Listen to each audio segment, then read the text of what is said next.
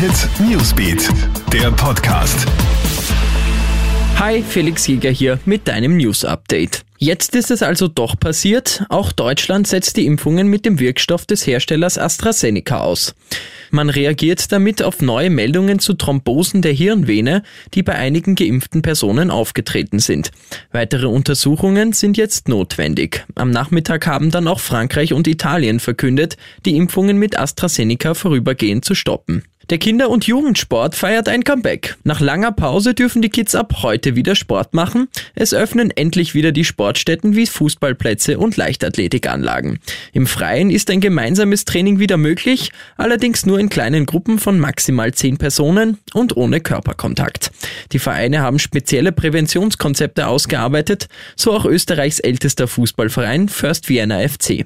Auch wenn ein normales Fußballtraining nicht möglich ist, überwiegt die Freude, dass es endlich wieder losgeht. Und absoluter Rekord in Indien. Ein achtjähriger Junge hat dort jetzt ganze drei Zauberwürfel in einer Minute und 29,97 Sekunden gelöst. Für die Lösung der Würfel, also auf allen Seiten jeweils eine Farbe zu haben, verwendet der Junge beide Hände und beide Füße.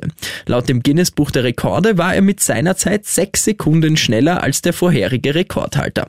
Der kleine Mann, der während der Corona-Pandemie viel Zeit zum Üben hat, hat aber noch größere Ziele. Er will es nämlich irgendwann in unter einer Minute schaffen. Alle News und Updates gibt's immer für dich im Kronehit Newsbeat und laufend auf kronehit.at.